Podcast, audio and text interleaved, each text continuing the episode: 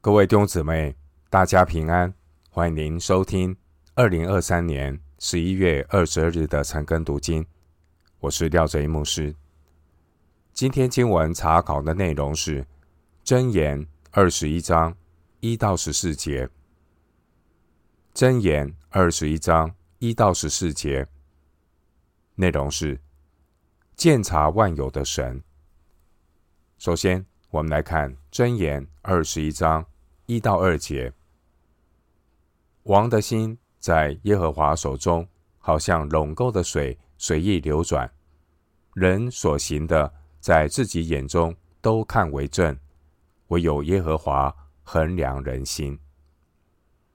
箴言二十七章接续二十章二十六到三十节，神借着王施行公义的话题。主题是神对万民的至高主权。二十七章的内容包括一到二节，神的全能和全知；三到八节，神衡量人心的标准；九到十九节，神对恶人的计划；二十到二十九节，神衡量人心的标准；三十到三十一节。神的主权不可抵挡。经文一到二节主题是神的全能和全知。第一节的垄沟，并不是固定流向的天然河道，垄沟是根据农夫的需要进行调节的灌溉水渠。因此，第一节垄沟的水乃是随着。农夫的意识流转，目的是为了滋润田地，而不是带来破坏。真智慧是相信神统管万有，包括人世间的君王，也都服在全能神的权柄之下。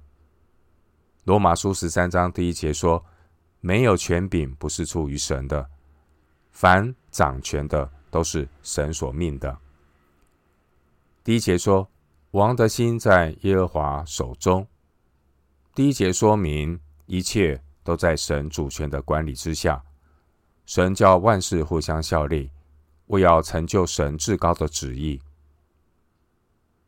人类始祖在伊甸园堕落之后，我们看到因为魔鬼的诱惑，当时候人类始祖的堕落是想要如同神一样。知道善恶，创世纪三章五节。人类堕落之后，每个人都把自己当作神，以自己作为判断善恶的标准，也就是第二节所说的，人所行的，在自己眼中都看为正。你去看监牢的囚犯，每个囚犯都说他是无辜的。人类的悲剧在于，这个人看为正的事，在别人看来可能是完全相反的看法。上个世代的人所看为正的事，这个世代的人可能看为不正。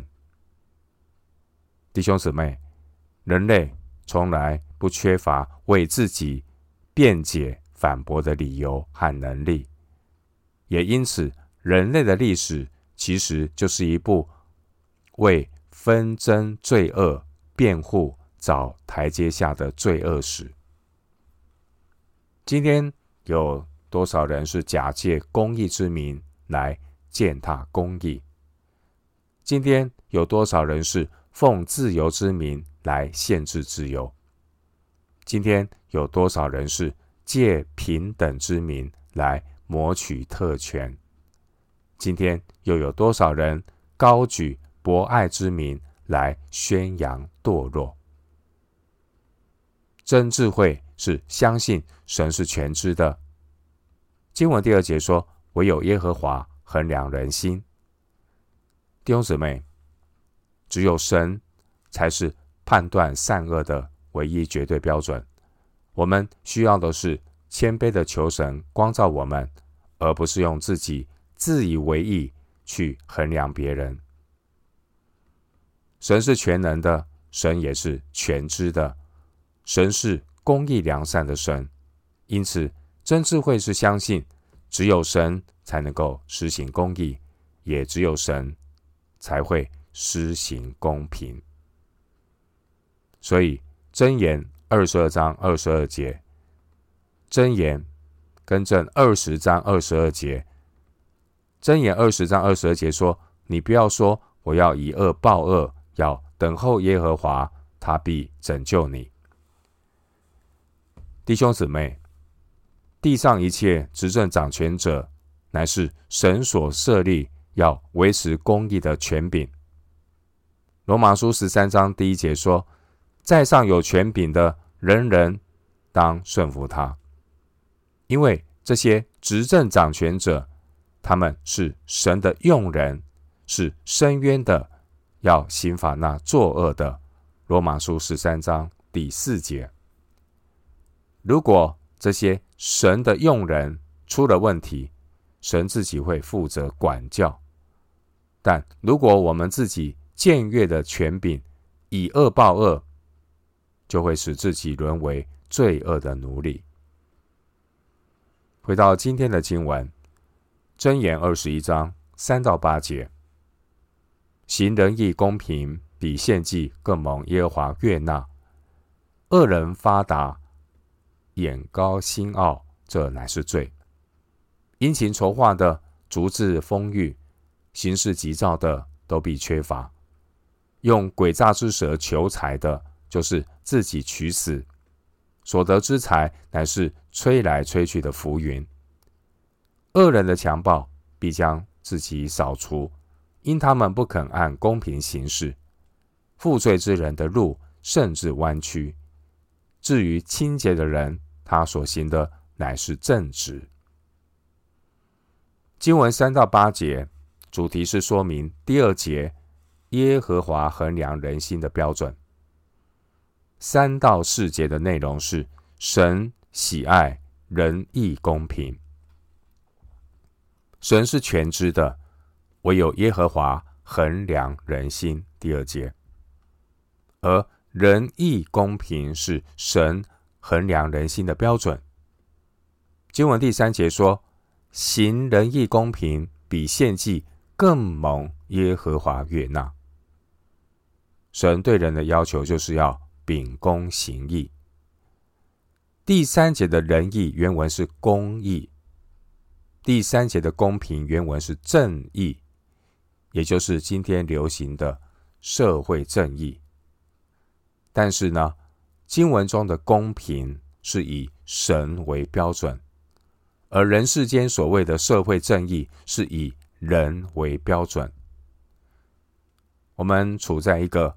不敬畏神的多元时代，每一个名词，十个人可能有十一种不同的定义。弟兄姊妹，真智慧是认定仁义公平是神的性情，而人世间的社会正义却暗藏着许多堕落人性所带来的不公不义。真正的仁义公平。只有从神而来。经文第四节说：“恶人发达，眼高心傲，这乃是罪。骄傲是人肉体生命的本相，骄傲就是高举人来代替神，自以为能够像神一样，能知道善恶。”创世纪三章五节。堕落之后的人类，还有一点点。残缺的灵性，于是呢，当人类行了一点仁义公平的时候，有了一点成就的时候，人类那种骄傲的狐狸尾巴就会露了出来。打着仁义公平旗号的人，就有意无意的高举的那眼高心傲的灯。第四节，他们用自己所定义的善恶标准。来代替神的仁义公平，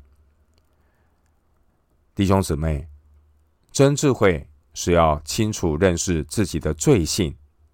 凡是从肉体行出来的一切事，无论善恶成败，神一概看不上。以赛亚书六十四章第六节说：“我们都像不洁净的人，所有的义都像污秽的衣服。”经文五到六节主题是仁义公平的实质意义。以神为中心的仁义公平，不是结果平等，不是成绩相同。真正的仁义公平是强调人种的是什么，收的也是什么。加拉太书六章七节。真智慧是相信第五节所说的：殷勤筹划的足智丰裕，行事急躁的都必缺乏。换句话说，仁义公平就是要保障付出和收获的正当性不被破坏，这才是神所要求的仁义，这也是神必要成就的公平。财富的成长收获是如此，学问的成长收获也是如此，属灵的成长收获更是如此。有付出，才有收获。神的仁义公平，不是要保护懒惰的人，懒惰的人拿自己的自卑和可怜作为不努力的借口。要去抢夺别人努力的成果。今天世俗主义的社会正义，不问平等的付出，只想平等的收获。无论是第五节的殷勤筹划的，或是行事急躁的，这些扭曲社会正义的人，他们要求殷勤的人和懒惰的人。都要有同样的待遇。这种扭曲的公平带来的结果就是退步、沉沦，让大家变得一样平庸，让大家变得一样懒惰。这种扭曲的公平正义，根本就是漠视别人的努力以及整个社会所要付出的代价。我们今天生活在一个网络普及的时代。而今天的世代比以前更加的浮躁，许多人羡慕网红，想要一夕成名、一夜暴富，这样的诱惑比以前更大。错误扭曲的价值观，让人不再脚踏实地的一分耕耘一分收获，而是如同第五节所说的，行事急躁，没有耐心努力耕耘。只想要快速的收获，甚至用诡诈去收割别人的努力，而这样的人很容易成为被人收割的韭菜。第五节清楚告诉我们，行事急躁的都必缺乏。经文第六节说，用诡诈之舌求财的，这包括那些行事急躁的人。人一旦行事急躁，就会倾向用诡诈之舌求财，而不是殷勤筹划，踏踏实实的付上代价。愚昧人只看见做贼的吃肉，却没有看见做贼的挨揍，所以愚昧人总是羡慕要效法那些成功的神话，结果却成了挨了揍也吃不上肉的愚昧人，真智慧的人不必试水就知深浅。有真智慧的人，他知道财富来得快，去得也快。来路不正的钱财是祸不是福，不义之财就如同第六节所说的，就是自己取死。所得之财乃是吹来吹去的浮云。关于金钱，有人说金钱不会使人真正的幸福，但金钱却能够麻醉人的神灵魂。金钱能带来快乐，金钱更会带来烦恼。人在钱少的时候会有烦恼，人在钱多的时候却有更多的烦恼。贫穷会导致许多的罪恶，但圣经的提醒是，贪财却是万恶之根。提摩太前书六章十节说，有人贪恋钱财，就被引诱离了真道，用许多愁苦把自己刺透了。世人的悲剧在于，每个世代的人都觉得自己比以前更进步，每个人都觉得自己不会再被愁苦刺透，所以呢，世人就一再的重蹈覆辙，都渴望想要尝试一下有钱人的烦恼，结果就是第六节所说的自己取死，自讨苦吃。人心因为贪婪，总是浮躁不安、蠢蠢欲动。从古到今都是一样。世上的人如同飞蛾扑火，一代又一代的被快速致富的神话谎言所吸引，而贪婪的人也是一次又一次在泡沫破裂之后痛哭，但却一直。学不到教训，人在最终与神隔绝，没有神的光照，人就一直重蹈覆辙，在愚昧的漩涡中打转。败坏的人性从来没有进步过。黑格尔他曾经说过：“我们从历史中学到的教训，就是我们从来。”没有从历史中学到教训。经文七到八节主题是偏离仁义公平的代价。经文第七节说，恶人的强暴必将自己扫除，因他们不肯按公平行事。恶人的下场最终都会自食其果。凡是以强暴和诡诈掠夺别人的人，最终自己也会遭遇。更加强暴和诡诈的人来掠夺他，这叫做害人害己、自作自受，就如同诗篇七篇十五十五节，诗篇七篇十五节经文说，他掘了坑，又挖深了，竟掉在自己所掘的井里。因此呢，有真智慧的人，他会。不断的提醒自己，不要自欺，神是轻慢不得的。加拉太书六章七节。从古至今，人类的罪性导致了人类不断偏离了神的仁义公平。第七节说，不肯按公平行事，而最终的结果都要付出代价。第八节提到。负罪之人，负罪之人不断的想要欺骗别人，负罪之人已经偏离了仁义公平的道路，所以第八节说，这种人的道路甚是弯曲，他们用诡诈之舌把自己描绘的合理合法，要去博取人的同情。第八节说，至于清洁的人，他所行的。乃是正直、真智慧的人，他的灵魂是苏醒的。灵魂苏醒的人不会受迷惑，不会被恶人那种包装的花言巧语所迷惑。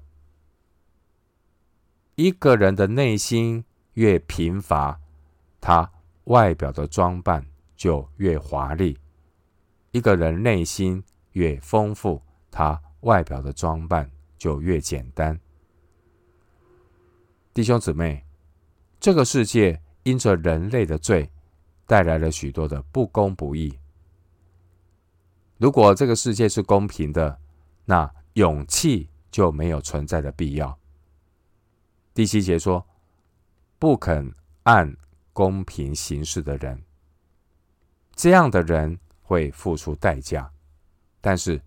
要坚持正直的人，他需要勇气。希伯来书十章三十五节说：“你们不可丢弃勇敢的心。认识主的人要刚强壮胆，才能够在这弯曲悖谬的时代，做神无瑕疵的儿女。腓立比书二章十五节。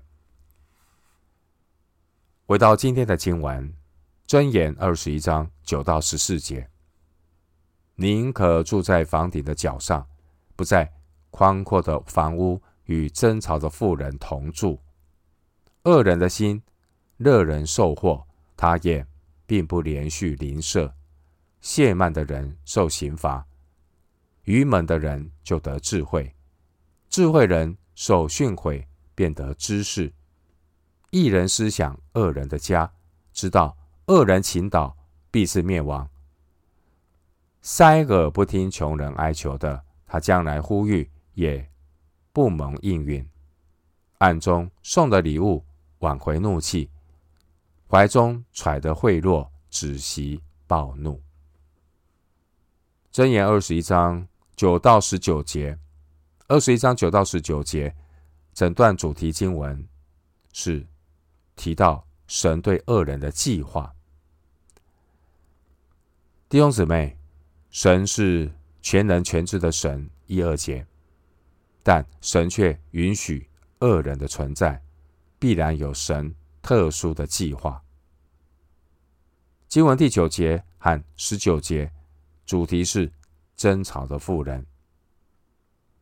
经文第九节说：“宁可住在房顶的角上，不在宽阔的房屋与争吵的妇人同住。”以色列人住的房屋屋顶是平的，夏天可以乘凉，也可以在上面活动。